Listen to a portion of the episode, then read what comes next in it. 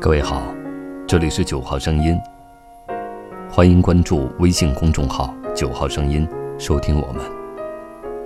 今天与您分享，在安大略湖，我见到从大西洋洄游而来的三文鱼。作者：燕子。久闻三文鱼洄游，终于在加拿大十月的感恩节，于多伦多东边的 Port Hope，第一次亲眼见识了。三文鱼的洄游。Port Hope 是安大略湖边的一个小镇，这里是三文鱼洄游的起点，在某种意义上，这里也是终点。三文鱼从大西洋一直洄游，然后顺着高山溪流不断逆流而上，历经千辛万苦，直至回到源头出生地，只为产卵。延续生命，随后它们的生命也将结束。幼鱼在淡水生活三年后，再流向大西洋，几年后再像它们的先辈一样逆流而上，持续生命的繁衍。三文鱼的生命就这样循环往复，生生不息，无穷尽也。河水奔腾，成群的鱼儿逆流而上，但不少鱼儿以失败而告终，有些甚至早已死亡，静静趴在浅水区，揭示生命之脆弱。静静趴在浅水区，揭示生命之脆弱。还有些鱼儿，好不容易冲上去，却因为种种原因又败退下来。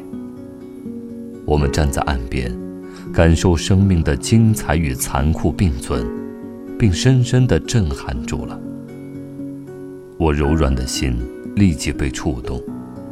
第一反应，真想伸手去帮扶一把，将它们直接放到上游，或者将那些石阶人工整平缓些，让三文鱼洄游不那么艰辛。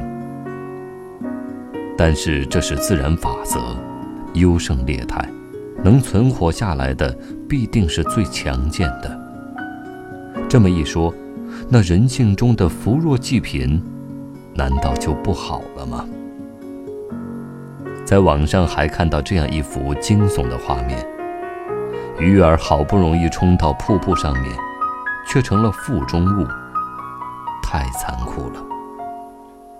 我觉着如此艰辛，何苦呢？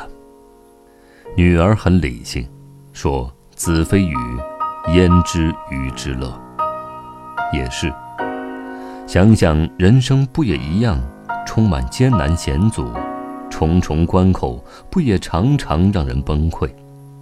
可是，一代代人类仍然乐观坚定地不断前行。如果鱼儿会说话，也许会发出同样的感慨：“人类多累啊！”读书不易，且要读那么多年书才能找份工作得以谋生。工作不易，婚姻也不易，生不易，死也不易，还不如鱼。大自然自有它们的生存规律。生命就是一场华美而冒险的旅程，每个生命都在追求自身所认定的幸福与使命。并不能用通用的价值观来简单判定。当我仔细观察三文鱼群洄游时，并无从知晓它们是否有其自身特有的沟通语言，仅仅看到是一个个独立的个体拼命向上奔游，并不见同类帮扶。而人类作为灵长类高级动物，其实每个独立个体。都是弱小的，人类需要相互依存才能活下去。想想，我们吃的、住的、用的，哪一项能脱离他人的贡献呢？人类社会发展是建立在相互依存、共同协作的机制上。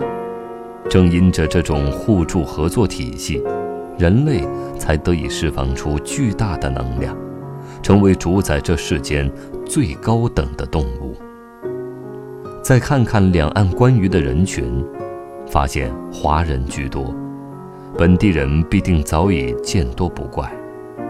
反过来想，这些远离故土的华人，漂泊异国他乡，奋力谋求生存与发展，与三文鱼洄游的不屈精神，又何其相似！